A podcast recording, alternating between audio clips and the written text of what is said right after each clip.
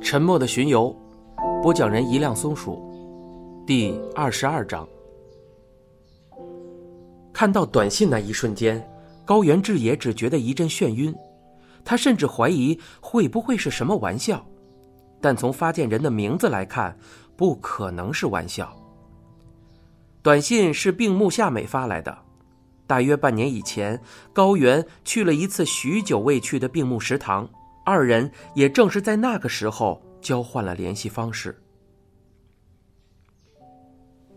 高原之所以会赶到病木食堂，是因为他从一个姓内海的女刑警那里得知了佐治的遗体被人发现的事情。时隔近一年，高原终于再一次见到病木夫妇，并向他们二人问了好，说着哀悼的话语。高原的眼中不由得滚下泪来。病木夫妇也同样泣不成声。从那以后，志野又开始光顾病木食堂了。他每次都会问警方搜查的进展如何，但病木夫妇似乎同样一无所知。据他们所说，警方确实会经常来店里走访，但对调查的进度只字不提。即便病木夫妇开口询问。得到的也不过是些正在全力缉拿凶手之类的回答，这一点与内海刑警的答复并无不同。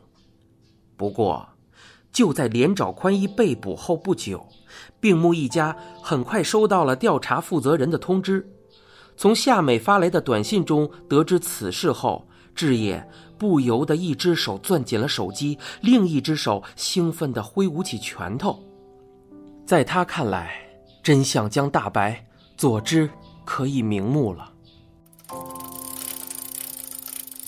当天晚上，志野早早的便赶到了病木食堂，店里熟客攘攘，热闹非凡。佐之的指导老师新仓夫妇也在其中，人们都对凶手的落网感到欣慰不已，病木一家激动的哭了起来，志野也跟着他们又一次流下了眼泪。当眼泪打湿脸颊，志野再一次深深的意识到，原来他依然无法忘记佐治。然而，事情的发展超出了所有人的意料。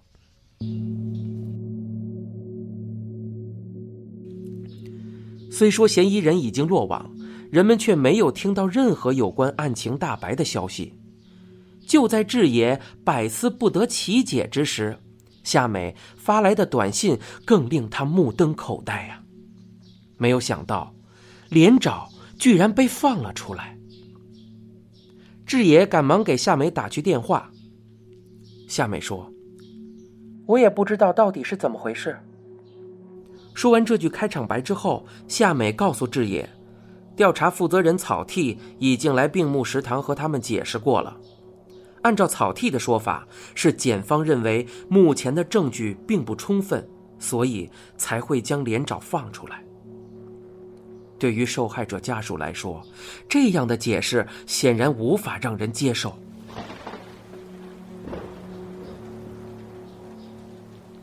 你们警方是不是不准备逮住凶手了？面对病木提出的这一质疑，草剃表示。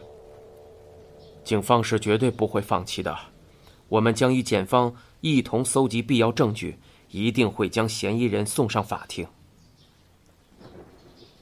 然而，又过去了几个月，草剃的承诺依然没有兑现。志野从熟知法律的朋友那里得知，根据所谓的一次性原则，同一个案子基本上是不会对嫌疑人进行二次抓捕的。除非是找到了新的突破性证据。警察到底在做什么？连长现在又身在何处？志野对此全然不知，一腔怒火更是无法发泄，只能满心烦躁的任时间一天天流逝。夏美那边也从此没了音信，很久以后，志野才给夏美发去了短信。他其实并没有抱什么期待，只是在短信里问夏美后来过得如何，病木食堂的人们近来一切可好。不久，志野收到了夏美的回信，读过后愕然失色。原来，大概在十天以前，连长竟然出现在了店里。由于受到打击，病木食堂歇业数日，直到三天前才重新开张。看完短信那一瞬间，志野便再也无心工作了。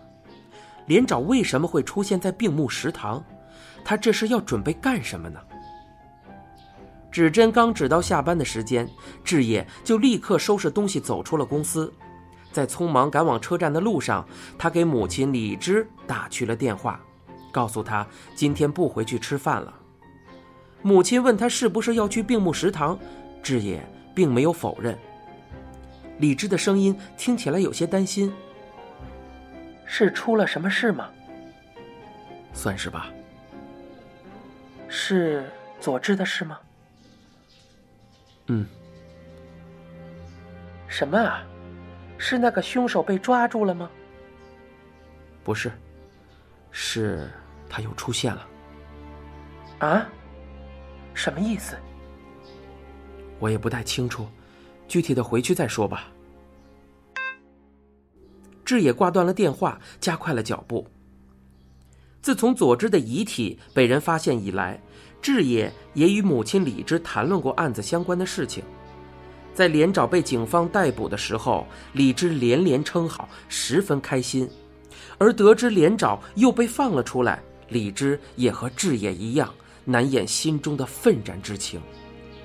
然而，最近李芝的态度却发生了变化，他开始劝说志野，差不多也该把案子的事忘了。还表示，就算凶手落网被判死刑，佐之也不会回来了。李芝恐怕是担心志野对逝去的女友一直念念不忘，他肯定是希望儿子能够早日忘记心中的痛苦，寻找机会另觅佳人。虽然志野也知道母亲的话不无道理，但现在佐之死因未明。他实在没有心情迈出新的一步，而且有些倔强的他坚信自己对佐之的爱恋绝不会如此浅薄。不到晚上六点，志野就赶到了病木食堂的门口。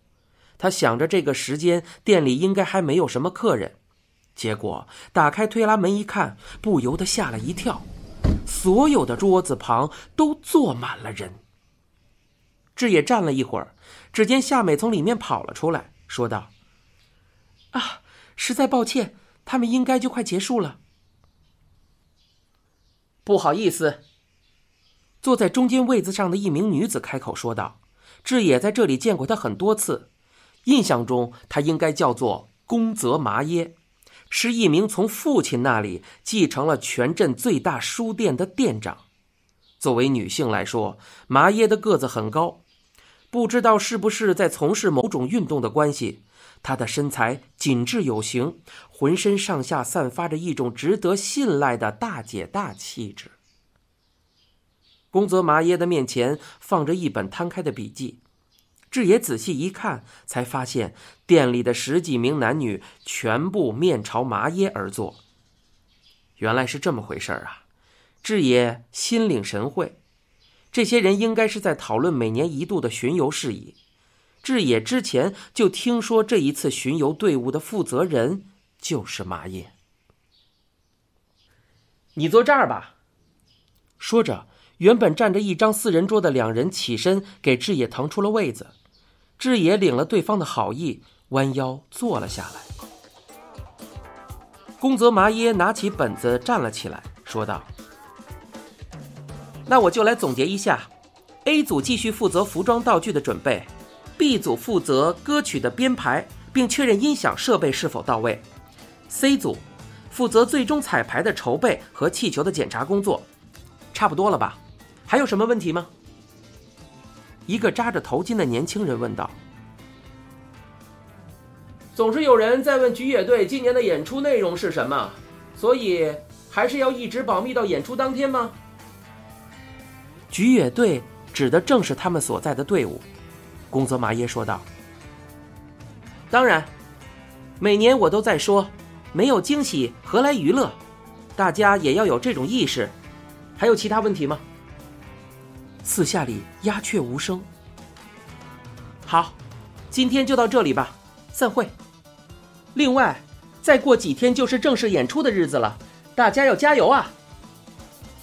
说着，宫泽麻耶合上了本子，众人干劲十足的回答：“加油！”然后纷纷从位子上站了起来。